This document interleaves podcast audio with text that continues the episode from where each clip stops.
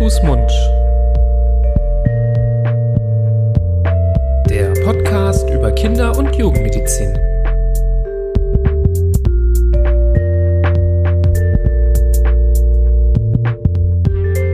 So, ihr Lieben, herzlich willkommen zu einer neuen Folge von Hand, Fuß, Mund. Hi Florian. Grüß Gott, Nibras. Wie geht Hallo. es dir, mein Lieber?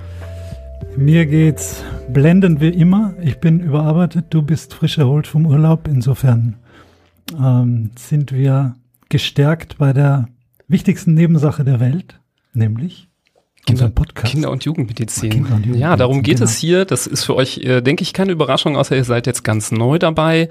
Ähm, ihr wisst auch, das habt ihr beim Anklicken der Folge gesehen, dass wir ja auch immer wieder spannende Interviewgäste einladen. Heute möchten wir mit euch über ein Thema sprechen, das sich viele gewünscht haben. Viele Hörer haben uns angeschrieben und danach gefragt. Inklusive ob, mir. Ich, inklusive ich dir. Mir auch gewünscht. Kommen heute wieder Erfahrungsberichte aus der eigenen uh, nein. Vergangenheit? Kein, nee, nein? Kein einziger. Okay. Ja. Da muss ich passen. Ja.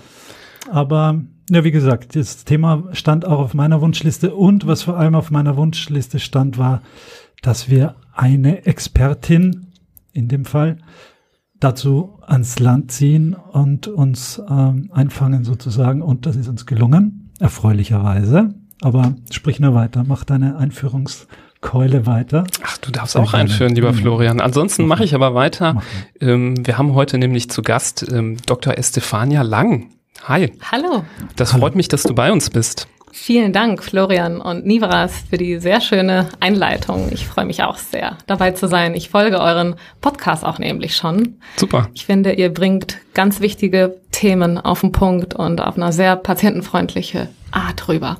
Das ist sehr lieb, ähm, dass du äh, uns hier ja lobst, mitten in der Sendung schon direkt am Anfang. Boah, ich bin, wusste gar nicht, wie damit umzugehen. Unbezahlte Sonst kriege ich immer von Florian immer Kontra. Naja, ja. ich gar nicht gewohnt. dich mal einer. Ja. Kann nicht schaden. Stefania, du bist ja Dermatologin, deswegen ähm, prädestiniert heute mit uns über dieses äh, Thema zu sprechen. Ähm, bevor wir einsteigen. ich muss dich wieder bremsen. Ja, mach ruhig. Dermatologin ähm, eine Hautärztin ist. Stimmt. Muss man, ja. Äh, jetzt für die breite, äh, für das breite Zuschauer- und Zuhörertum sagen. Ähm, Dermatologin natürlich der, der Fachausdruck und äh, unter Kollegen so genannt, aber Hautarzt. Hautarzt, Hautärztin, genau. Das ist so der Begriff, den die meisten natürlich kennen. Sorry, da habe ich natürlich jetzt einfach so einen Begriff vorausgesetzt. Es war mir eine Ehre, dich wieder mal einzufangen. Bevor wir in das Thema tief einsteigen, ähm, magst du dich vielleicht einmal kurz den HörerInnen auch einmal vorstellen und ähm, ein bisschen was zu dir erzählen und was du so machst? Ja, sehr gerne. Vielen Dank. Ähm, mein Name ist Stefania Lang. Ich war, ich bin Hautärztin und war sieben Jahre an der Hautklinik der Universitätsklinik Düsseldorf. Anschließend in der Praxis von Schmiedeberg, heutzutage Diadem. Und habe während meiner Zeit in der Uniklinik auch die pädiatrische dermatologische Sprechstunde mit betreut. Das war mhm. eine sehr schöne Zeit, drei Jahre lang, äh, in der wir viele Patienten, wie gesagt, aus zwei Sichten direkt behandelt haben. Wir sind immer ein Hautarzt mit einem Kinderarzt zusammen gewesen mhm. und haben dann den Patienten behandelt. Deswegen finde ich das so großartig, mhm. dass wir das heute hier im Rahmen des Podcasts machen. Ja, ist eine ganz wichtige Kombination, Hautarzt und Kinderarzt. Ich habe die Zeit ähm, zu der es das noch gegeben hat, ähm, sehr genossen. Das war wirklich eine, ja, fast schon eine Luxussituation, dass man wusste, okay, es gibt einmal in der Woche zumindest diese Sprechstunde, wo man darauf bauen kann, dass ein Kinderarzt und ein Hautarzt sich da eingehend ähm, mit dem Erscheinungsbild des jeweiligen Patienten auseinandersetzt. Ganz wichtig für uns. Ich, ehrlich gesagt, weine ich dieser Zeit ziemlich nach. Ähm, nicht nur ich, sondern ganz viele Kollegen vermissen das. Hm, ich hoffe, das gibt es bald mal wieder. Ja. Es hat wirklich eine Lücke hinterlassen. Wir haben ja jetzt mit der Manostik Hautarzt per App auch mhm. eine Kooperation mit verschiedenen anderen Kollegen aus anderen Fachkreisen, wie zum Beispiel Urologie oder auch Pädiatrie, mhm. also Kinderarzt und Gynäkologe etc., wo wir diese interdisziplinäre Zusammenarbeit digital pflegen. Mhm. Und es ist ja genau die Zeit, um das zu etablieren. Absolut. Deswegen ähm, finde ich das ganz toll. Genau, du beziehst dich ja wahrscheinlich jetzt auf die Corona-Zeit, ne, in der wir uns ja. wieder befinden. Wir nehmen ja zu, zu, zu Zeiten des Lockdown-Lights auf. Ähm, da ist es ganz besonders wichtig und du hast das jetzt ein bisschen vorweggenommen, ähm, dass du nicht nur äh, Hautärztin bist, sondern wahrscheinlich eine der modernsten Hautärztinnen Deutschlands. Das macht mich auch äh, besonders stolz, dass wir dich hier haben. Ähm, aber dazu erzählst du nachher auch ein bisschen mehr zu eurer App. Ähm, das ist äh, super spannend. Ähm, da freuen sich bestimmt ein paar Hörerinnen auch ähm, mehr, mehr zu, zu erfahren. Tauchen wir doch vielleicht aber am Anfang erstmal in das Thema ein bisschen ein, weil vielen, äh, die jetzt zuhören, das schon so unter den Nägeln brennt und die gerne mehr erfahren wollen zu diesem Thema. Und ich würde gerne anfangen beim Thema Neurodermitis mit dem Begriff, mit diesem Namen. Der ist ja erstmal total komisch, wenn man den hört. Neuro, ähm, das verbindet man ja erstmal so mit Nervenzellen, mit dem Gehirn und das ist jetzt nicht unbedingt das Erste, woran man denkt, wenn man an einen Hautausschlag denkt. Mhm. Kannst du vielleicht erzählen, wie es überhaupt zu diesem Begriff gekommen ist? Was soll das Neuro in diesem Begriff eigentlich mhm. sein? Ja, es ist so, dass im 19. Jahrhundert zwei französische Dermatologen ähm, den Begriff Nevrodermit ähm, etablierten, weil sie tatsächlich dachten, dass die Neurodermitis, das ist die Übersetzung aufs Deutsche oder aufs Lateinische besser gesagt, die Neurodermitis irgendwas mit einer Nervenentzündung zu tun hatte. Wahrscheinlich was, weil die Neurodermitis sehr häufig mit einem quälenden Juckreiz einhergeht. Mhm. Und deswegen Neuro, Nerven und mhm. Dermitis oder Dermatitis eben Entzündung. Dann ist ja gut, dass du mich gebremst hast, als ich schon überlegt habe, einen Neurologen äh, für diese Episode Das habe ich mir schon fast gedacht, Florian, dass du das machen wolltest. Du hast äh, mit deinem sehr äh, ausgeprägten Blick natürlich gesehen, das ist Blödsinn und hast ja. Gott sei Dank hier einen Hautarzt äh, an Land geschafft oder eine Hautärztin. Sehr gut. Vielen Dank dafür auch. Ja, bitte, Florian. Heute bin ich voll des Lobes für Danke. dich. Danke. Ich merke schon, das ist, wir müssen den Weihrauch auch mal wieder einpacken ja. und äh, erstmal wieder, erstmal was abliefern. Vielleicht, wenn man bei den, ähm, wenn wir gerade bei der, bei dem Namen sind, da gibt's ja noch mehrere Namen äh, für diese Erkrankung. Richtig. Vielleicht, wenn wir die einmal durchklopfen ja. und durchdeklinieren. Es gibt auch den Begriff atopische Dermatitis. Und da ist es so, atopisch steht für ortungslos, also mhm. kein konkreter mhm. Ort.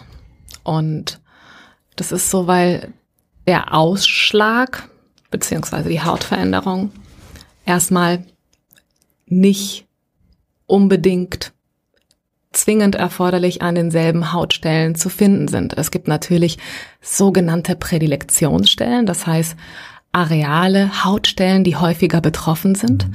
aber es muss nicht. Und da hat man diesen Begriff dann atopische Dermatitis geschaffen. Mhm. Und das atopische Ekzem ist? Genau, und Ekzem ist im Grunde eine, ein, ein, ein Begriff für Ausschlag, mhm. ne? ähm, was normalerweise mit Rötung, Juckreiz, mhm. auch manchmal Bläschenbildung mhm. und Schuppung einhergeht. Mhm. Also alles irgendwie das Gleiche.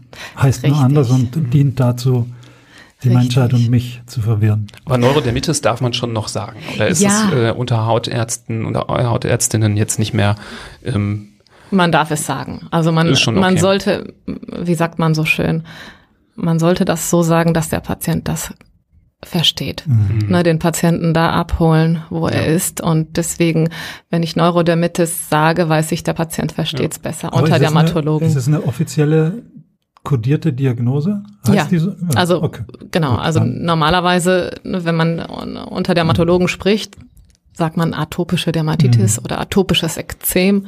Okay. Aber ja. Mhm. Wenn man mit Kinderärzten spricht, heißt dann Ja, vielleicht bleiben wir der Einfachheit halber einfach bei diesem Begriff, mhm. weil ähm, eben wenn es viele Begriffe gibt, die das gleiche bezeichnen, ist ein bisschen Potenzial da, dass es verwirrend wird, wenn man dann immer wieder zu einem anderen Begriff äh, ja. greift.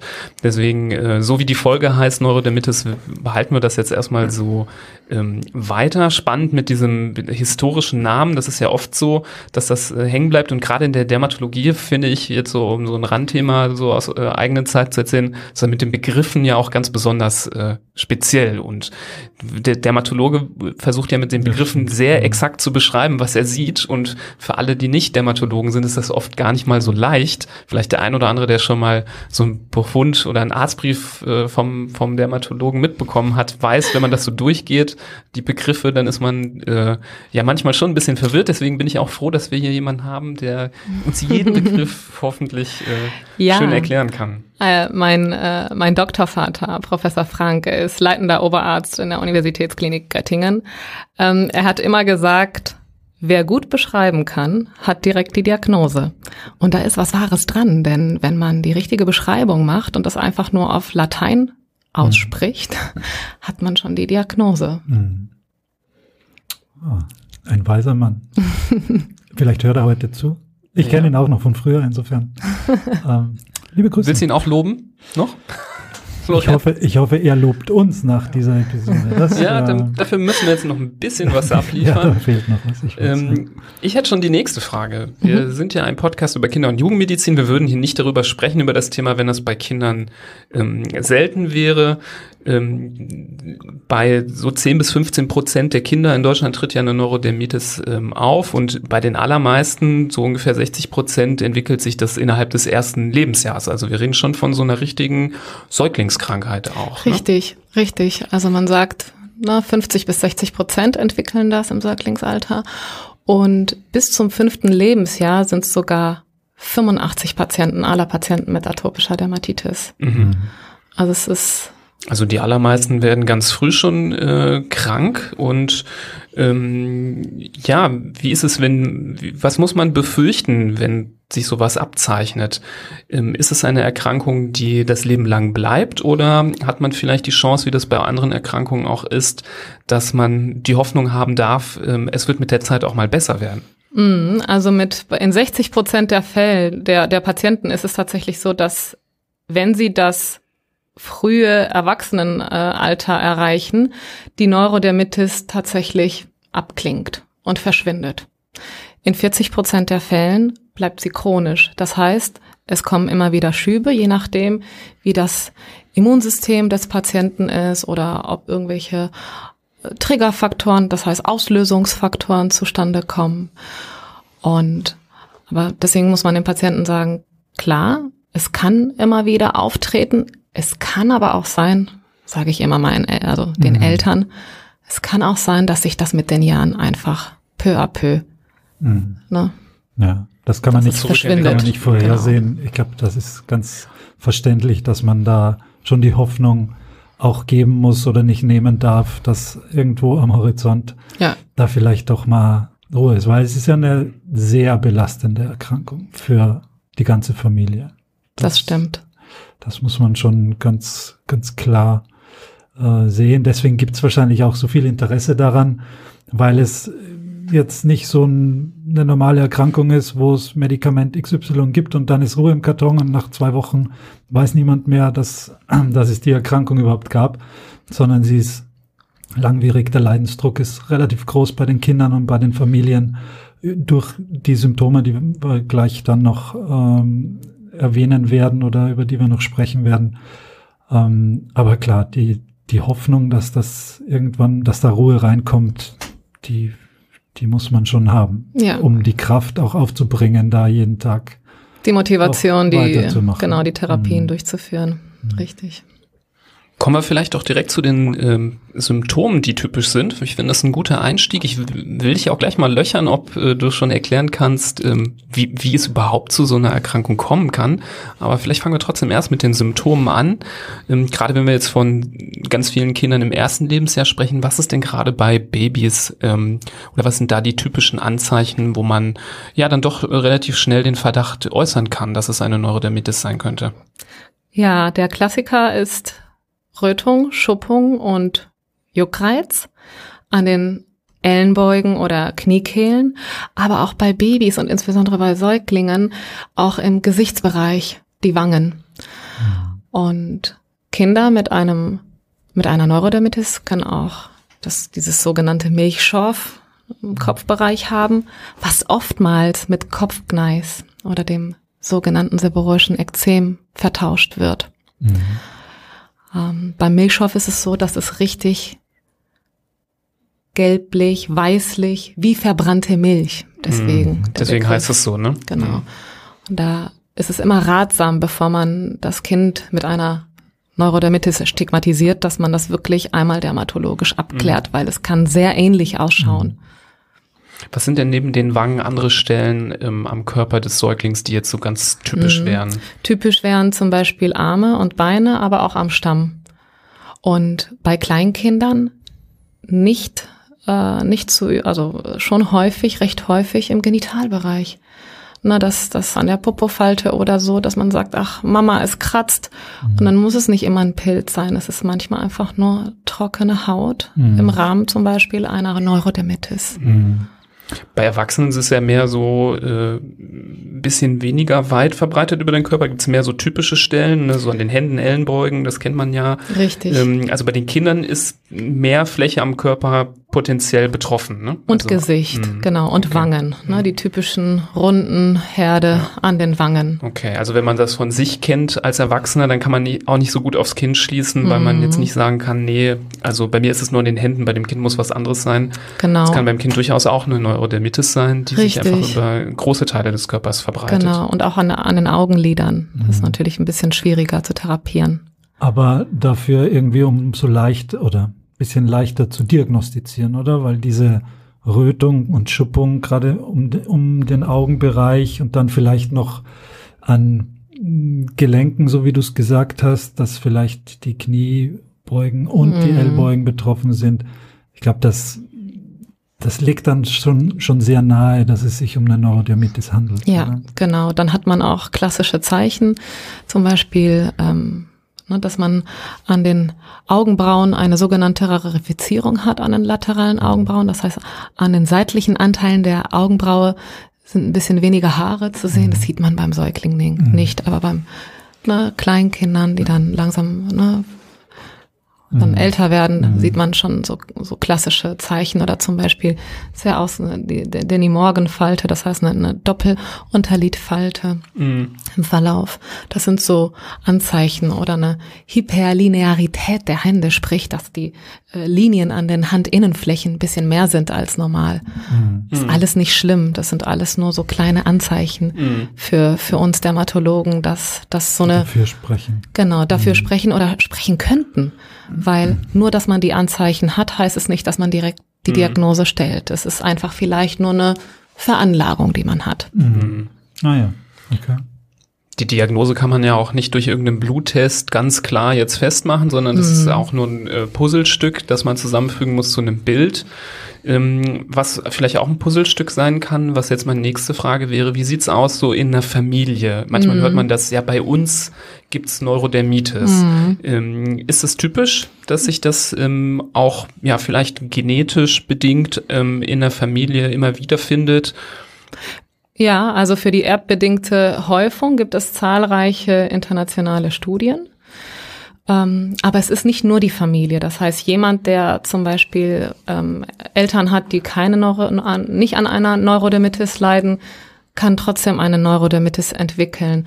Da spielen andere Faktoren eine wichtige Rolle, zum Beispiel unser Immunsystem und Umweltfaktoren. Mhm. Ne? Und äh, ob man zum Beispiel eine andere Erkrankung im Formenkreis des atopischen Geschehens hat, sprich mhm. zum Beispiel Allergien mhm. oder Asthma bronchiale oder mhm. Nahrungsmittelunverträglichkeiten. Mhm. Ja, oder ein Heuschnupfen wahrscheinlich genau, gehört genau, auch dazu, ne? Genau. Das gehört ja alles ganz, schon ganz eng zusammen, das, was du gerade alles aufgezählt hast, diese allergischen Formenkreis, äh, ja. Formen wie ähm, dieser Heuschnupfen oder das Asthma, ähm, das legt auch diese familiäre Häufung dann so ein bisschen nahe, diese Atopiker-Familien. Richtig. Ich auch eine darstelle zum Beispiel. ähm, das ist schon ganz wichtig auch, wenn man darüber nachdenkt, kann das jetzt ein, kann das bei dem Kind jetzt diese Diagnose sein? Wie du sagst, es muss nicht sein. Die Umwelt spielt sicher auch eine, eine oder spielt eine wichtige Rolle. Gerade die die westlichen äh, Industrieländer mit der, wie weit die entwickelt sind, wie, wie da die Hygienestandards sind etc., spielen, glaube ich, eine, eine große Rolle.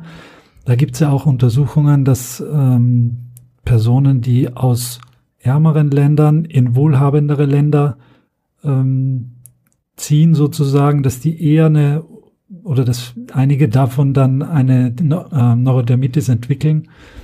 Woran das liegt, erschließt sich mir nicht so genau. Ich weiß nicht, ob du da eine, einen Hinweis hast. Ich glaube auch die Tatsache, dass es umgekehrt wahrscheinlich seltener ist, dass jemand aus einem entwickelten Land in ein ärmeres Land zieht.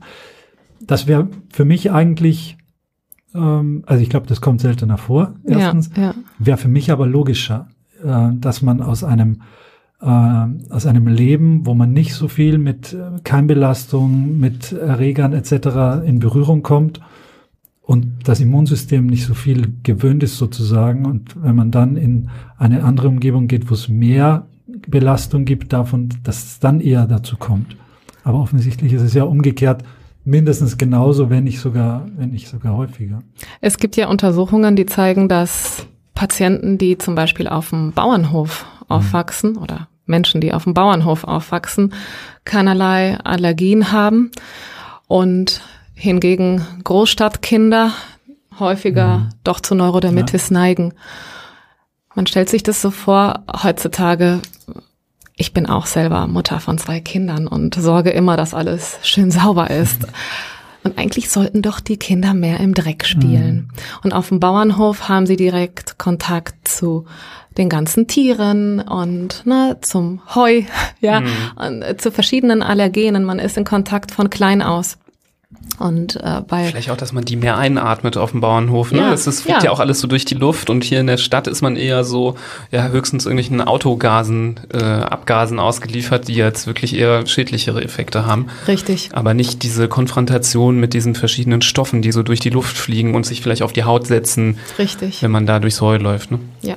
Ja, genau oder so. wenn, man, wenn ein Kind mal einen Stein ablutscht oder sich eine Handvoll Erde in den Mund stopft, davon ist noch kein Kind äh, ja, gut, vielleicht vom Stein, wenn der Stein groß genug war schon. Aber hat, davon nimmt ein Kind eigentlich keinen Schaden, weil es den Dreck eh wieder ausspuckt und äh, wenn es die Hälfte runterschluckt, ja, dann schluckt es runter. Genau. Aber das ist eine ganz, ein ganz wichtiges Training für das Immunsystem. Mhm. Und wenn ich Eltern sehe, die wenn der Schnuller am Boden fällt, den da, da dreimal drüber wienern und desinfizieren und abwischen oder einen neuen Schnuller nehmen, weil der ist ja jetzt in Dreck gefallen oder so, oder die Kinder mal am Boden rumkrabbeln lassen. Das, das ist ganz, ganz wichtig. Mhm. Das wissen wir auch aus der Onkologie, mhm. dass das zur Vor, nicht zur Vorbeugung, aber zur möglichen Vermeidung von onkologischen Erkrankungen mhm. ganz wichtiger Aspekt ist, dass dieser, dass man einfach mit den Keimen und den Erregern sozusagen der, der normalen Umwelt in Berührung kommt. Nicht mit irgendeinem so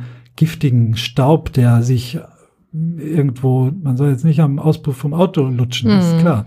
Aber normaler Umgang mit Umwelt, das, das ist ganz Deshalb wichtig. heißt das ja auch, äh, heißt das ja auch Umweltfaktoren, ne? Weil das ja auch Faktoren ja. sind, die aus der Umwelt ja auch irgendwie mhm, kommen, richtig. die auch ein bisschen normal sind. Und es gibt ja auch diese Studien, die zeigen, dass äh, die Neurodermitis immer häufiger wird in den entwickelten westlichen Industrieländern weil wir ja jetzt immer weniger ja mit den Händen äh, arbeiten und ähm, immer mehr in Großstädten leben. Das passt ja sehr gut dazu als Erklärung, ne?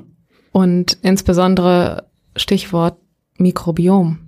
Mhm. Das, da komme ich direkt zum mhm. Ansatz. Wie sollten wir mit unseren Kindern umgehen? Zu, zu, zum Beispiel beim Thema Baden. Mhm. Ne? Also man sollte die Kinder nicht zu häufig baden. Mhm nicht jeden Tag abduschen und mit Seife. Ne? Da macht man jede Menge von diesem nutzbaren Mikrobiom kaputt. Mhm. Vor allem die Seife ist da das Problem. Ja. Du sprichst jetzt von dem Mikrobiom auf der Haut, ne? Richtig. Es gibt ja viele, die assoziieren das jetzt vielleicht den Begriff mit diesem Magen-Darm-Mikrobiom, was ja auch viel diskutiert wird, aber auf der Haut haben wir ja auch so einen Film aus verschiedensten Keimen, die da auch hingehören, die da auch da sein müssen. Richtig. Und wir haben zum Beispiel bei einer normalen Geburt durch den Geburtskanal ein viel ähm, reicheres Mikrobiom, mhm. wie zum Beispiel beim Kaiserschnitt. Mhm weil beim Kaiserschnitt ja doch vieles steriler ist mhm. als durch. Ja. Ne? Da fängt es schon an. Da fängt es schon an, ja. Interessant. Das ist spannend. Ähm, die, da sind wir jetzt schon mittendrin in der Besprechung der, der möglichen Ursachen. Ähm, wahrscheinlich ist es ja so ein Puzzle, ne? so die genetische Veranlagung, dann lebst du vielleicht auch noch in der Großstadt, ähm, dann ist es vielleicht ein bisschen sehr hygienisch zu Hause und so diese Kombination aus all diesen Sachen führt dann einfach zu der Neigung, das zu entwickeln. Man könnte schon wahrscheinlich denken, das gleiche Kind in anderen Verhältnissen würde eben diese Erkrankung nicht entwickeln. Richtig. Und dann kommt das Thema Covid-19-Pandemie. Jetzt sind wir so hygienisch wie noch nie. Mhm. Jetzt waschen wir uns mhm. immer gründlich die Hände und auch die Kinder mhm. werden ganz anders aufgewachsen. Mhm. Und ja, und auch diese Desinfektion, die ja sehr, äh, sehr stark verbreitet ist. Natürlich hat sie auch ihre Berechtigung, sie ist wichtig. Richtig. Aber die Hände sind ja auch so ein Punkt, der eben bei einer Neurodermitis ja auch oft mit betroffen ist. Und wenn man da immer wieder stark desinfiziert, ähm, sollte man zumindest nicht äh, überpanisch sein und zu viel machen, sondern nur den Umständen entsprechen. Ne? Richtig. Oder bei Patienten eben mit Neurodermitis, dass man vielleicht das Händedesinfektionsmittel nimmt, was nicht so aggressiv ist oder einfach mal anstatt Händedesinfektion eine neutrale Seife ne, mhm. mit, mit pH-neutralem Wert oder sogenanntes Sindet, ne? Mhm. synthetisches Detergenz, sprich, mhm. da ist es eh schon ein bisschen hautschonender. Ist das, ist das ein Problem, dass du jetzt aus der Praxis ähm, der letzten Monate schon, mit dem du konfrontiert wirst, dass ja. es gerade zum Beispiel in der Patientengruppe der äh, Neurodermitis-Patienten, dass die da wirklich zu kämpfen haben damit, mit der ewigen Desinfiziererei und so? Richtig, das ist ja vergesellschaftet mit dem Handexem. Mhm. Sprich, die Patienten haben dann rissige Hände, gerötet und mit Juckreiz. Und hinzu kommt, dass die Patienten oder dass man als Menschen, also wer ist denn heutzutage bei den Geschehnissen denen wir konfrontiert sind, nicht etwas gestresster. Mhm. Und Stress ist ebenso ein Triggerfaktor, ein Auslösefaktor, der dazu führen kann, dass die, dass die, dass der Schub, mhm. dass die Krankheit ausgelöst wird. Ich freue mich, dass du die Triggerfaktoren jetzt äh, schon erwähnst, weil das wäre ein guter Übergang, finde ich, ähm, zu dem Bereich. Ähm, viele, die jetzt betroffen sind, äh, wissen vielleicht schon, in welche Richtung das geht. Ähm, du hast es ja schön erklärt, es gibt einfach Dinge, die so einen Schub aus, auslösen können oder eine Verschlechterung von einem bereits bestehenden Hautbild. Was sind so typische Triggerfaktoren gerade bei Kindern? Ja, bei Kindern ist es so, dass ähm, insbesondere wenn wir mit der Einführung der Beikost häufig ähm, wahrscheinlich kennt das die eine Mutter oder der andere Vater. Das Kind isst die Tomate und dann ist erstmal mhm. der Mund drumherum etwas gerötet. Oder die Kiwi mhm. löst es auch aus. Oder Sellerie oder Möhren. Und das sollte man auf jeden Fall beobachten. Ich empfehle immer ähm, den Eltern meiner Patienten ein Tagebuch zu führen wo man einfach notiert, okay, jedes Mal, wenn das Kind das und das isst, merke ich, da ist ein Schub oder ne, da entstehen neue, neue Stellen. Mhm. Auch nicht nur um den Mund, sondern das gleiche gilt eigentlich auch für den Po, oder? Genau. Die, der reagiert ja zeitlich ein bisschen verzögert, aber fast genauso wie, wie die, die Stellen um den Mund und, und im Mund. Ja, genau. Der Klassiker ist Orangensaft, ne? Mhm. Oder also Zitrusfrüchte. Mhm ähm, neben den Sachen, die man isst, können ja auch so äußere Einflüsse. Richtig. Ähm, zum Beispiel die Kleidung kann ja auch mal ein auslösender Faktor sein. Wenn zum Beispiel die Oma wieder einen neuen Pulli gestrickt hat, der so aus so richtig äh, schön kratziger Wolle ist, das kann doch manchmal auch ein Problem sein, oder? Genau, wobei Wolle ist nicht gleich Wolle, aber ja, die typischen Kratzpullis, die wir alle kennen äh, ne, von unserer aus unserer Kindheit, die können einfach erstmal Juckreiz auslösen aufgrund der Faser per mhm. se. Mhm. Jetzt hin, hingegen, wenn man zum Beispiel Merino-Wolle, eignet sich super. Das ist ja diese weiche Wolle, mhm. ne, Schurwolle. Also da geht es gar nicht so um die Unverträglichkeit gegenüber die, der Wolle-Sorte, sondern es ist wirklich so dieses mechanische, durch, dass das so kratzig ist, oder? Ja, wobei es gibt auch Publikationen, die das, die das gesagt haben, dass Wolle das verschlechtern kann. Ne? Ähm, was, wo aber der Trend jetzt, wo man ne, bei neuen Untersuchungen gesehen haben, dass das nicht unbedingt der Fall ist. Wenn man zum Beispiel dran denkt, so Schafwolle enthält ja Lanolin. Mhm. Und das Lanolin galt jahrelang als ähm, Mittel, was ähm, hoch äh, oder sehr starke Allergien ausgelöst hat. Mhm. Ähm, aber man hat dann später, erst später, wie das so ist mit den Studien, festgestellt, dass es gar nicht das Lanolin an für sich, das heißt, dass dieser Woll, ähm, ähm, Schafwollextrakt, sondern die Pestizide, die dazu äh, ne, gegeben worden mhm. sind, um das zu reinigen. Ah, ja. Sprich, heutzutage, wenn ich einen Patienten, einen kleinen Patienten, Säugling habe mit einer Windeldermatitis, nehme ich immer gerne ein mhm. bisschen Schafwolle, Schafwolle, ja. Schafswolle zwischen einfach, wenn der Popo sauber ja. ist, am besten nur mit Wasser, klarem, lauwarmem Wasser sauber machen. Ne, keine feuchte Tücher. Und dann einfach ein kleines Bündelchen mhm. Schafswolle zwischen Haut und Windel. Und dann entsteht so eine kleine Luftkammer. Mhm. Und dann ist die Windel mit dem Popo nicht immer in Berührung. Mhm. Ja, ist ein guter Tipp. Ich erinnere mich auf, an eins meiner Kinder. Ähm, da haben wir das auch gemacht. Das hat echt wirklich sehr, sehr gut gewirkt. Das ist richtig. Ähm, bei kleinen Kindern, du hast vorher schon gesagt, da tritt dieses Ekzem häufig auch im, im Gesicht auf. Da ist der Trigger einfach der Speichel, der dem Kind auch rausläuft und, und um den Mund ist, wo man aber auch eigentlich nichts dagegen machen kann. Das Kind jetzt andauernd vom Speichel zu befreien und trocken zu wischen, das wird Richtig. wahrscheinlich noch schlimmere Folgen haben als der Speichel an sich. Mm, da, das, ist, das ist das sogenannte Leck.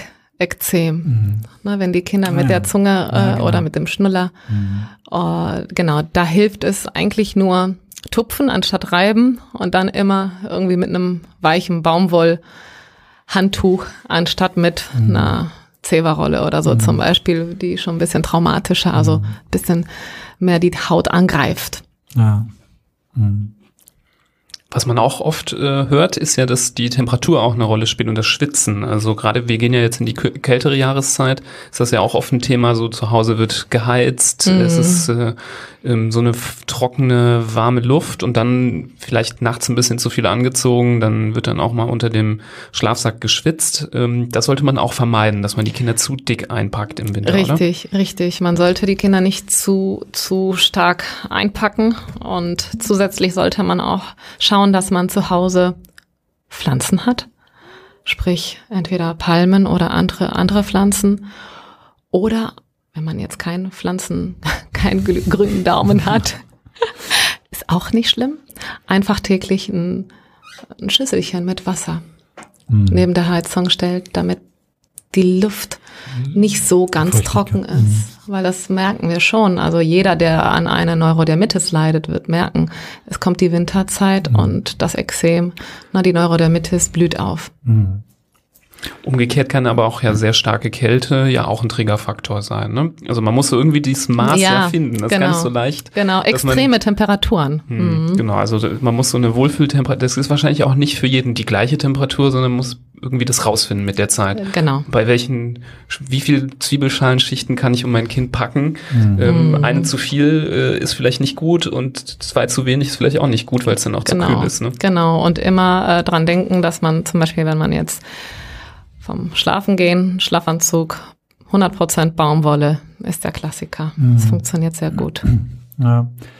Ähm, ich glaube, wir sind schon bei den ersten Maßnahmen gegen diese Erkrankung, die ja offensichtlich damit beginnen, dass man die Auslöser ausschaltet und dass man versucht, wie du sagst, äh, zu gucken, dass es die richtige Temperatur hat, dass man ähm, die Nahrungsmittel äh, auswählt oder äh, die Nahrungsmittel rausfindet, die da vielleicht eine Verschlimmerung verursachen. Das ist wahrscheinlich der erste Schritt zur hoffentlich Besserung, dass man die Triggerfaktoren einfach vermeidet.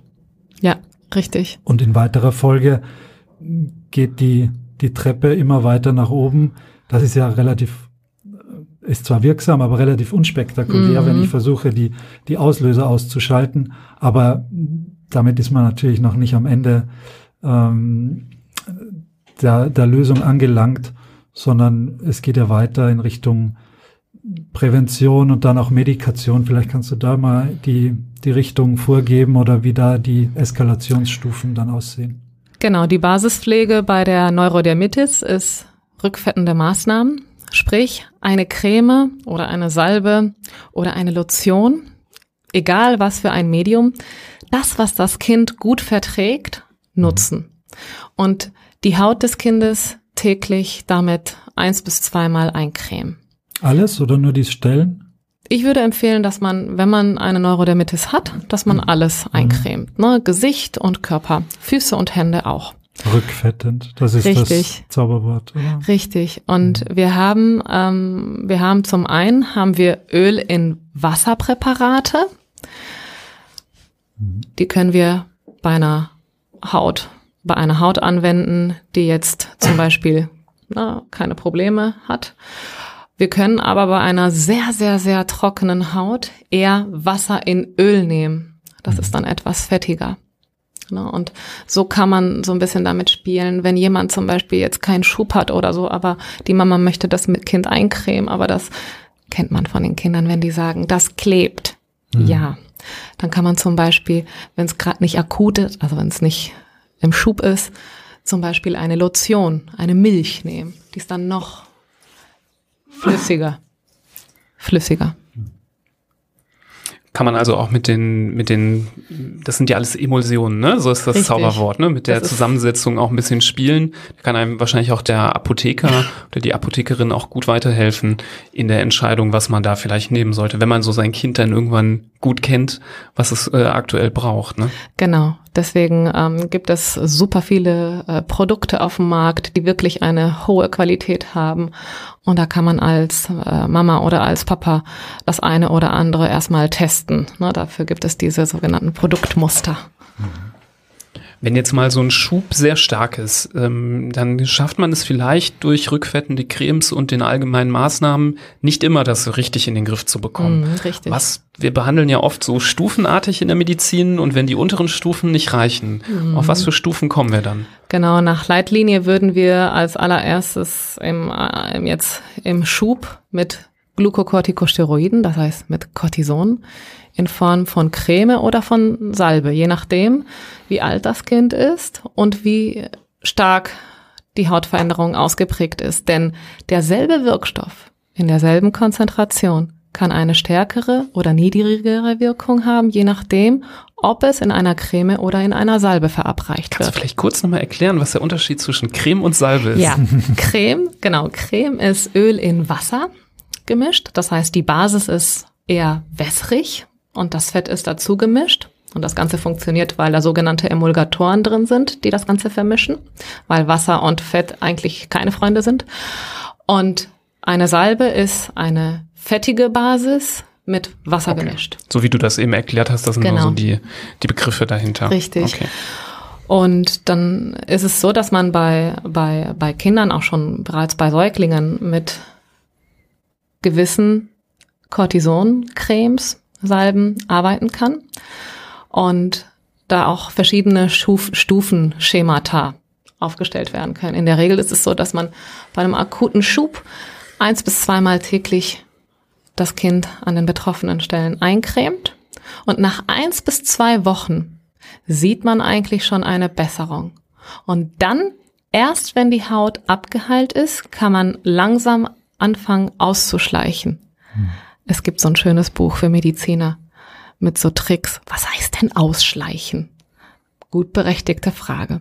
Ausschleichen heißt ganz langsam, Schritt für Schritt, die Frequenz, das heißt die Häufigkeit des Eincremens runterzufahren. Zum Beispiel drei Tage lang nur einmal täglich, danach drei Tage lang jeden zweiten Tag, danach drei Tage lang jeden dritten Tag und man kann sogar wenn man das Gefühl hat, oh, sobald ich aufhöre, geht's wieder los, einmal in der Woche als Dauertherapie die Stellen, die immer wieder aufflammen, mit dieser leichten Cortisoncreme behandeln. Sehr, sehr wertvoller und praktischer Tipp, äh, gerade was das Ausschleichen angeht, super. Äh, ich glaube, dass ähm, die Frage stellen sich immer wieder äh, Eltern zu Hause, ja, wie, wie mache ich das jetzt eigentlich? Aber das ist wirklich ein eine sehr gute ähm, Herangehensweise. Äh, eine Sache hast du gerade erwähnt, die möchte ich aber, weil ich vorhin äh, so extra nachgefragt habe, jetzt nochmal betonen. Ähm, Wenn es um die kortisonhaltigen Salben geht, dann nur die betroffenen äh, Stellen eincremen und nicht das ganze Kind. Das Richtig. ist ein wichtiger Unterschied Richtig. zu dem, was wir vorher besprochen haben. Du hast es gerade erwähnt, ich wollte es jetzt nur einmal noch betonen, dass man da nicht auf die Idee kommt, mit Cortison das ganze Kind einzupacken, weil genau. das ab einer gewissen Häufigkeit und ab einer gewissen Menge geht, kommt das natürlich auch ins Blut irgendwann. Genau. Aber ähm, wenn man nur die betroffenen Stellen einschmiert, dann soll das nur an diesen äh, mhm. Stellen dann auch die Wirkung erzielen. Und bei Kindern gibt es zwei Favoriten oder das sind so zwei, zwei der, der Favoriten, weil es gut wirkt und wenig Nebenwirkungen hat. Man darf nicht vergessen, die Haut der Kleinen ist ja noch nicht ganz ausgereift, ne? noch nicht so viele Talgdrüsen, ist noch dünner etc.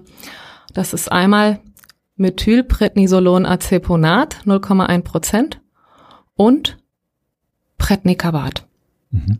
So und das das sind Präparate, wenn man die gibt, weiß man, okay, man kann das mit gutem Gewissen geben.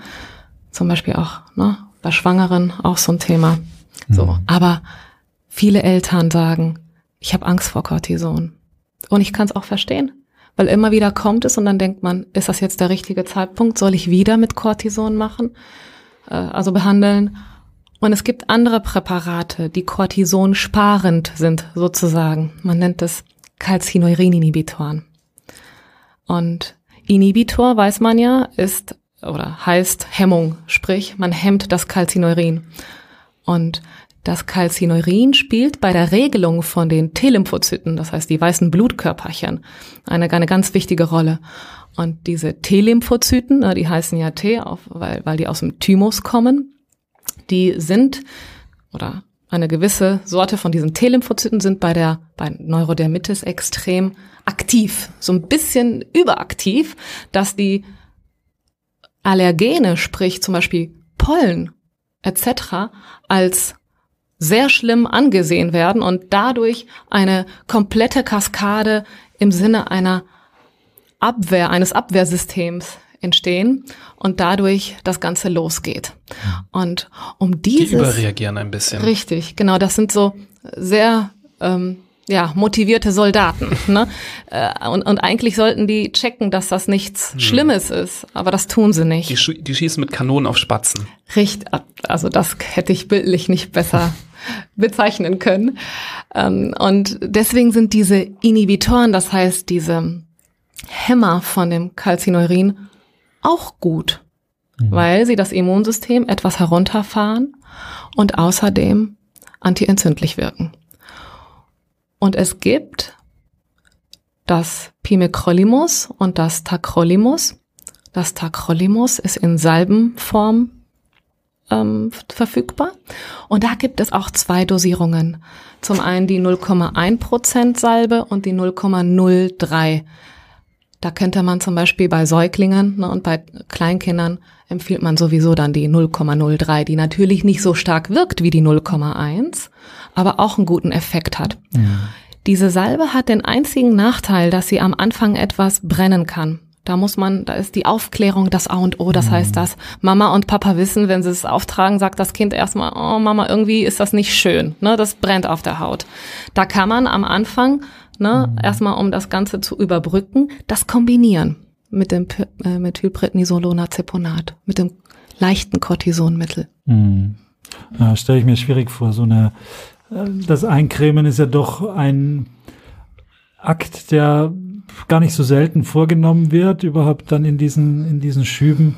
Wenn das dann ähm, brennt und unangenehm ist, gerade bei kleinen Kindern, da muss man schon aufpassen, dass man die nicht nicht äh, in die Incompliance verliert, dass sie gar nicht mehr mitmachen wollen. Und wenn die mhm. sehen, sie werden eingecremt, dann schon Reis ausnehmen. Aber klar, wenn man das kombiniert äh, mit anderen Präparaten und so vielleicht auch den, ähm, die Intensität äh, der Unannehmlichkeit dadurch ein bisschen reduziert ist. Mhm. Ähm, und spielerisch. Das, ja. ne? Also es sollte das Schlimmste Szenario wäre, äh, Kind schreit und man versucht dann trotzdem einzucremen. Ja. Also dann sollte man einfach kurz den, äh, na, einfach Pause machen und dann zu einem ja. späteren, oder wenn die Kinder schlafen.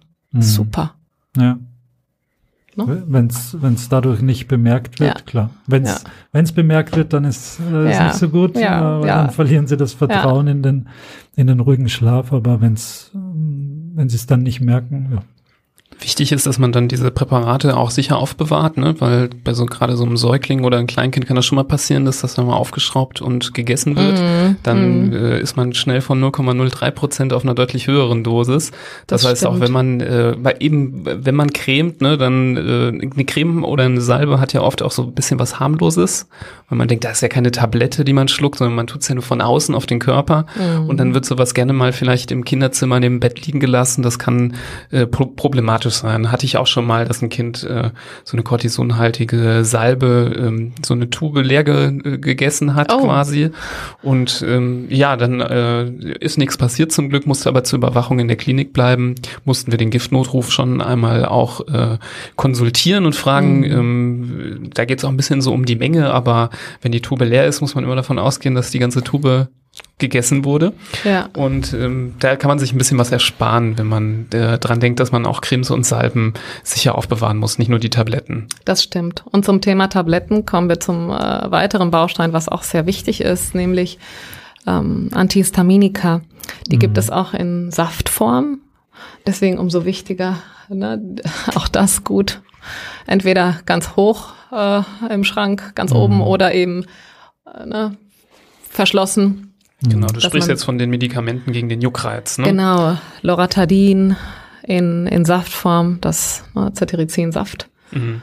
Und da, das kann auch helfen, durchaus den Juckreiz etwas zu lindern, zumindest zur Nacht. Das sind ja im Endeffekt Heuschnupfen- oder Allergiemedikamente, die genauso wirken und die, du hast ja vorhin gesagt, diese kortisonhaltigen Cremes und, und die Immunmodulatoren, das dauert so ein, zwei Wochen, bis man da eine, wirklich eine Besserung sieht. Aber das Jucken ist ja jetzt und heute und stört und Kind kann nicht schlafen oder weint, weil es so, weil es so juckt. Da muss man schon eine zweite Schiene eröffnen und sagen, okay, und gegen den Juckreiz braucht es eben auch was. Und das sind diese, diese Antihistaminika, die man eben vielleicht vom eigenen Heuschnupfen kennt ähm, die dann schon auch wichtig sind. Ja. Richtig. Und dann gibt es auch gegen Juckreiz das sogenannte Polydocanol. Mhm. Und da sind wir beim Salbendreieck, haben wir die nächste Stufe, nämlich fest in flüssig. Das ist eine sogenannte Schüttelmixtur. Das heißt, man muss es schütteln und erst dann ist es gerührt, mhm. wie manch ein Saft. Klingt wie ein Cocktail von James genau. Bond. Richtig. Und bei dem, äh, bei dem Polydocanol ist es so, dass, da, dass man das, das ist wie eine weiße Flüssigkeit, die dann ne, auf den Stellen aufgetragen wird, die trocknet dann ein bisschen ein und es wirkt juckreizlindernd. Okay. Jetzt fehlt noch das vierte, äh, flüssigen Fest. Nee, das gibt's nicht. Das, Das, das ist, ist der, schwierig. Das ist der Tropfen auf dem heißen Stein. Und der, das ist dann der, der Martini dann. Das ist der Martini, von dem wir eben schon sprachen. Der nur gerührt der wird. Der hilft, glaube ich, dann nur den Eltern, wenn die Kinder dann im Bett sind. Nach, dem, nach der traumatischen Eincremesession vielleicht. Ne? Ja. Ähm, wir sind schon relativ fortgeschritten ähm, in der Zeit. Ich hätte aber noch mal so eine Frage, ähm, die mich jetzt auch noch interessieren würde. Wir hatten eben gesagt, dass ähm, ja das Weglassen von ähm, Allergenen, ähm, die vielleicht so einen Schub auslösen, bei der Ernährung hilfreich sein können. Kann man denn sonst bei der Ernährung noch irgendwas tun, was bei einer Neurodermitis vielleicht förderlich ist? Das Beste ist stillen, wenn man, wenn es möglich ist. Dadurch werden ja auch ne, Antigene präsentiert. Und ab dem vierten bis sechsten Lebensmonat Beikost einführen und alles Mögliche inkludieren. Mhm. Tintenfisch, Muscheln, Erdnuss. Sehr gewagtes Thema. Viele haben früher gesagt, die Erdnuss niemals vor dem dann und dann und dann. Mhm. Wenn man das in kleinen Mengen macht, und das hat mein Papa zum Beispiel bei, bei unseren beiden Kindern, bei, bei, bei meinen beiden Töchtern, bei der Banane direkt Erdnuss. Mhm. Nicht behandelte Erdnuss, die, die man knacken muss. Einfach mörsern, in die Banane unterrühren. Mhm. Und dann hat man ein Lebensmittel, was hochallergen ist sozusagen. Ne? Also wirklich, wenn man eine Erdnussallergie hat, kann mhm. man im Flugzeug keine Erdnusspackung mhm. öffnen. Sonst kann man daran ne, eine mhm. starke allergische Reaktion mhm. entwickeln. Und wenn man das von vornherein präsentiert, dann denken die T-Lymphozyten, ah, Moment, das ist unser Freund. Kenn ich. Ne? Mhm. Das ist, die Abwehrreaktion ist nicht so extrem. Manchmal, auch wenn die Eltern alles richtig machen, passiert es trotzdem, dass das Kind eine Allergie hat, eine Allergie entwickelt und dass man verschiedene Nahrungen vermeiden sollte. Aber auch das kann sich herauswachsen in Anführungsstrichen. Sprich, man kann im Laufe der Jahre auf einmal nicht mehr allergisch reagieren auf ein bestimmtes, auf ein bestimmtes Obst oder Gemüse. Und andersrum genauso. Es kann jemand, es kann, es, es kann sein, dass jemand noch nie ein Problem damit hatte und auf einmal mit 30 ein leichtes Kribbeln auf der Zunge verspürt, wenn er eine gewisse, einen gewissen Ap A, äh, Apfel, eine mhm. gewisse Apfelsorte isst Ne? Und das häufig im Zusammenhang mit dem Frühjahr durch die Kreuzreaktion mhm. mit den Pollen. Mhm. Ja, gerade diesen Punkt, den du ansprichst mit den Erdnüssen, der ist sehr interessant. Es gibt ja auch so Studien, die ich dachte, zeigen. der mit den Tintenfischen. Den findest du jetzt interessant. nee, das ist. Nee, wir, äh, wir, sind ja ein, ein vegetarischer Podcast, das kann man an dieser Stelle immer sagen. Ja, also ich würde ja, jetzt. Aber wir haben nichts wir haben kein Problem damit, über Tintenfische zu sprechen. Ja, genau. Ja, das, das jetzt nur so am Rande, aber das mit den Erdnüssen finde ich sehr spannend, weil es gibt ähm, sehr coole Studien aus Israel zum Beispiel, die zeigen, dass dort Erdnussallergien fast gar nicht vorkommen, mhm. weil die Kinder dort viel, viel früher dem, den Erdnüssen ausgesetzt sind ähm, und viel schneller damit in Kontakt geraten. Und das eigentlich darin schon der beste Beweis liegt, dass diese frühe ähm, Aufnahme, ähm, das kann die Banane sein, das kann vielleicht ein Brei sein, wo man es mit untermischt, echt wichtig ist, vor allem wenn man das vielleicht sogar kennt, dass in der Familie jemand äh, ähm, ja so ein bisschen Kribbeln vielleicht hat, wenn man jetzt äh, die Eltern eine schwere Allergie haben, da wäre ich vielleicht vorsichtig, da muss man Richtig. immer schauen, dass man das vielleicht mit dem Kinderarzt zusammen macht. Mhm. Aber wenn man weiß, so ja, die Tante hier, die, äh, die kann, hat nach Erdnüssen immer ein bisschen Bauchweh oder so, da könnte man vielleicht echt darüber nachdenken, das frühzeitig mit einzubauen, damit sowas nicht, äh, nicht entsteht. Und Richtig. wenn man das bei, bei, bei vielen Sachen macht, wirklich wirklich so eine schöne gemischte Mischkost ähm, auf die Beine stellt, die nicht so einseitig ist, ist das, denke ich, auch hilfreich, um ja Neurodermitis, aber auch andere Allergien einfach äh, zu verhindern oder zu das Risiko zu senken. Ich bin auf einem Fischerdorf auf Gran Canaria aufgewachsen und da hat kaum einer eine Fischallergie. Hm. Jeder isst Fisch. Die, die sind alle weggezogen. die essen alle, die essen alle hm. alles also Meeresfrüchte etc. Und klar, es ist, man ist viel, viel früher damit ne, konfrontiert mhm. und das System, das ganze Immunsystem kennt das dann schon vorab. Und deswegen, das ist wirklich kein Spaß. Ne? Mhm. Also einfach mal, das ist eine ganz kleine, also vom Kraken, Beinchen, ganz kleines Stückchen unterrühren, auch wenn man jetzt vegetarisch oder vegan ist. Aber den Kindern tut man dann. Das mache ich beim Libras das nächste Mal. dann mische ich dir einen Kraken kannst du, kannst Müsli. Und das Allerwichtigste, wenn man das testet mit der Erdnuss, ne, man muss nicht auf das erste Mal sehr viel aufpassen, sondern auf das zweite mhm, Mal, genau, wenn die Antigenpräsentation schon mhm. stattgefunden hat. Und bitte jetzt keinem ein- oder zweijährigen eine Erdnuss reinschieben. Also Mörsern genau. runtermischen unter das Joghurt ja, oder sonst sowas wie Erdnusspüree oder äh, genau. wer ist das nochmal? Kein, eine Aufstrich, Erdnuss hat in, Erdnussbutter zum Beispiel, kann man ja auch super nehmen, ne? Genau, genau. Ja. genau, und zum Thema Erdnussbutter sind wir schon wieder bei einer, äh, ja, Reihe von Nahrungsmitteln, die wir vielleicht nicht so viel anbieten sollten bei Neurodermitis, nämlich die raffinierten äh, Kohlenhydrate, also äh, Zucker, ne? also Chips und naja, sehr weizenlastige äh, Nahrungsmittel sollten wir ähm, aber jetzt unabhängig vom Allergierisiko ähm, nicht so häufig geben oder mhm. eher, besser gesagt, selten. Da macht wahrscheinlich wieder die Dosis das Gift, ne? Genau. Ähm, in, in geringen Maßen. Aber ich denke mal, Chips sollten sowieso bei kleinen Kindern eher in ja, homöopathischen Dosen gegeben werden, ist aus vielen anderen Gründen auch nicht besonders gut. Ne? Ja, richtig. Ja, super.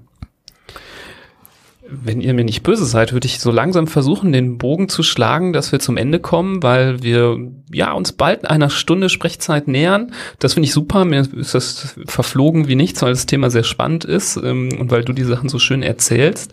Dankeschön. Ähm, wenn noch Fragen sind, natürlich äh, da draußen bei der Hörerschaft, ähm, uns gerne eine E-Mail schicken an info.handfußmund.de. Ähm, wir versuchen da auch äh, drauf zu antworten. Und ähm, an der Stelle, wir hatten es ja so ein bisschen angeteasert am Anfang, ähm, als ich gesagt habe, du bist auch einer der modernsten Hautärztinnen Deutschlands, ähm, würde ich mich freuen, wenn du noch mal kurz erzählst, ähm, wieso ich das gesagt habe. Was ist das Projekt, was dahinter steckt? Ja, vielen Dank. Ähm, genau, ich bin zusätzlich die ärztliche Leitung und Mitgründerin von Dermanostik, Hautarzt per App. Es ist eine Applikation, eine App, die man sich auf dem Handy herunterlädt oder einfach die Web-App am Computer, ne, im Internet aufruft und man lädt drei Bilder hoch von der von einer Hautveränderung und füllt einen kurzen Fragebogen aus und innerhalb von 24 Stunden erhalten Patienten eine Diagnose mit einem Arztbrief, wo alles auf patientenfreundlicher Art ähm, erklärt wird, plus eine Therapieempfehlung und sogar ein Rezept. Entweder an die Apotheke der Wahl wird das dann direkt gefaxt oder eben per Post nach Hause verschickt. Und das ist äh, insbesondere in, den, in der aktuellen Zeit, wo man doch sagen muss, man geht jetzt nicht für jede in Anführungsstrichen Kleinigkeit zum Arzt, eine sehr elegante Lösung, wie man dann na, schnell den Zugang zu einem Dermatologen, zu einem Hautarzt haben kann.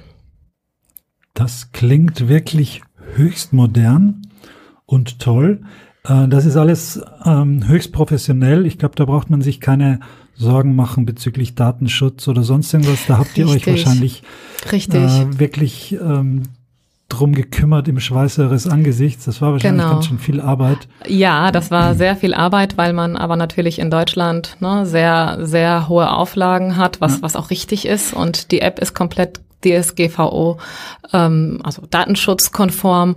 Und wir haben auch ähm, einen externen Datenschutzprofessor, der das Ganze natürlich äh, neutral evaluiert. Ähm, das Ding ist, Corona oder die Covid-19-Pandemie stellt uns alle unter ne, vor neuen Herausforderungen und besonders die konservative Arzt-Patienten-Beziehung sollte in meinen Augen etwas aufgelockert werden. Ne? Dass der mhm. Patient anruft und keinen Termin bekommt beim Hautarzt. In Deutschland mhm. ist die mittlere Wartezeit 38 Tage. Und wenn ich mir vorstelle, wenn ich Mami bin äh, na, und habe eine Hautveränderung bei meinem Kind, da möchte ich nicht, nicht mal zwei Tage warten. Na, so ist unsere mhm. Gesellschaft heutzutage und ist auch richtig so, dass man das abklären möchte. Mhm. Und insbesondere bei den ne, Patienten, die nicht schnell einen Termin bekommen, eine, eine sehr gute Lösung. Ja. Absolut. Und ist auch für Kinder äh, geeignet. Also nicht die, die App bedienen, aber äh, um aufs Foto zu kommen, also auch bei Hauterscheinungen von kleinen Kindern seid ihr Anlaufstelle und kümmert genau. ihr euch? Wir bedienen die komplette Dermatologie. Alles. Also wirklich mhm. vom äh, Ausschlag Hand, Fuß, Mund mhm.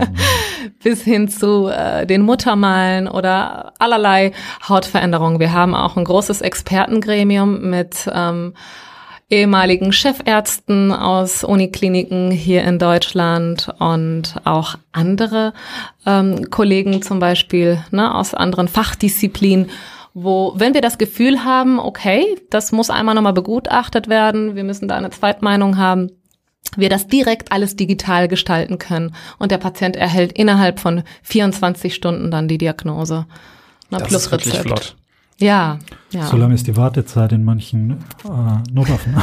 in manchen Telefonschleifen ist ja. so lange die Wartezeit, hat man zumindest das Gefühl. Ja. Gerade wenn man Arztpraxen anruft, ist mhm. häufig besetzt, da kommt man gar nicht durch. Ja, das ist, das ist das Problem. Und wir sollten, ähm, ich finde, es ist in unserer Verantwortung in, in, im politischen System, aber auch bei den Ärzten, dass wir genau solche neue Möglichkeiten den Patienten anbieten, die ne, komplett, wie mhm. gesagt, ne, datenschutzkonform und dementsprechend äh, machbar ja. sind, weil jeder kann ja heutzutage äh, ein Smartphone bedienen. Wir haben viele Patienten äh, oder viele, viele, viele ähm, Kinder von Patienten, ne, die das dann für die für die Omi oder für die Mama, die schon dann 70 oder 80 ist, äh, den Befund hochladen, ja. geht alles. Mhm. Ja, gerade ähm, ich, ich denke da auch an die ländlichen Bereiche, wo man auch äh, sehr weit fahren muss, um überhaupt einen Arzt zu sehen, der oft auch dann gar nicht der richtige Ansprechpartner ist, weil dann der Spezialist noch mal weiter weg ist.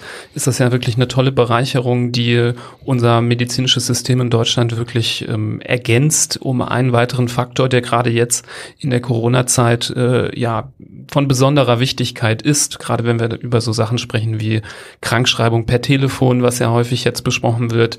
Ähm, soll man es machen, soll man es nicht machen?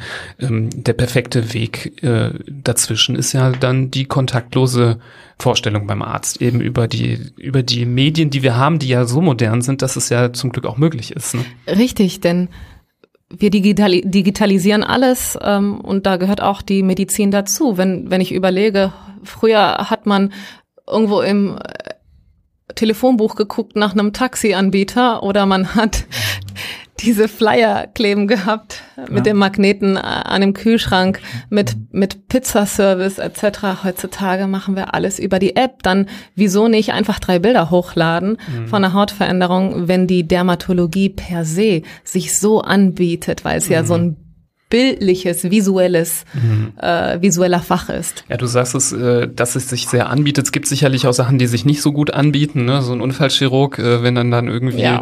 der Fuß umgeknickt ist, das ist schwierig mit Foto dann zu sagen, welches Band da gerissen ist oder ob äh, was gebrochen ist. Das geht nicht äh, ähm, durchs Telefon. Solange das Telefon nicht röntgen kann, wird es nicht möglich sein. Ne? Genau. Ähm, aber ja, ich glaube, in der Kinder- und Jugendmedizin ist es so vielleicht ein bisschen weniger als in der Dermatologie, aber da gibt es bestimmt auch Situationen, wo sowas möglich wäre, bei so einem geröteten Rachen, ähm, wo man mit Taschenlampe am Handy so reinleuchten könnte in den Hals.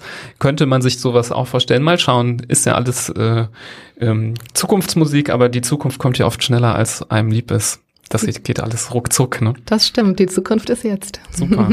Schön, das ist doch ein schöner Abschluss dieser sch sehr schönen Folge, wie ich finde. Ähm, ich fange dann wieder an, Florian, wenn du es mir gestattest, äh, die ist, Folge abzubinden. Ist es, ist es Zeit für die Werbeschalte? Sehr gern. Du weißt, ja. du hast meine volle Unterstützung.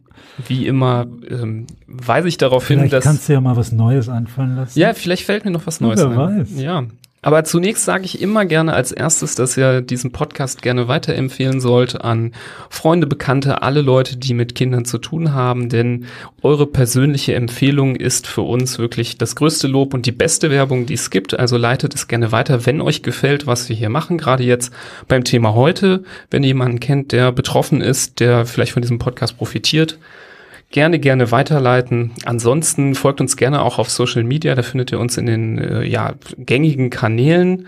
Ähm, in den Podcast-Apps sind wir auch zu finden und da wollen wir heute auch nochmal darauf hinweisen, dass wir jetzt in einer neuen App auch zu finden sind. Ihr könnt uns heute auch ähm, oder seit heute auch finden in der ja, FYEO-App oder FIO-App. Ähm, das ist äh, eine Abkürzung für For Your Ears Only. Das ist eine neue Podcast-Plattform von 7 One. Da sind wir jetzt zum Glück auch mit aufgenommen worden. Das sieht auch sehr hübsch aus. Ich habe es schon gesehen.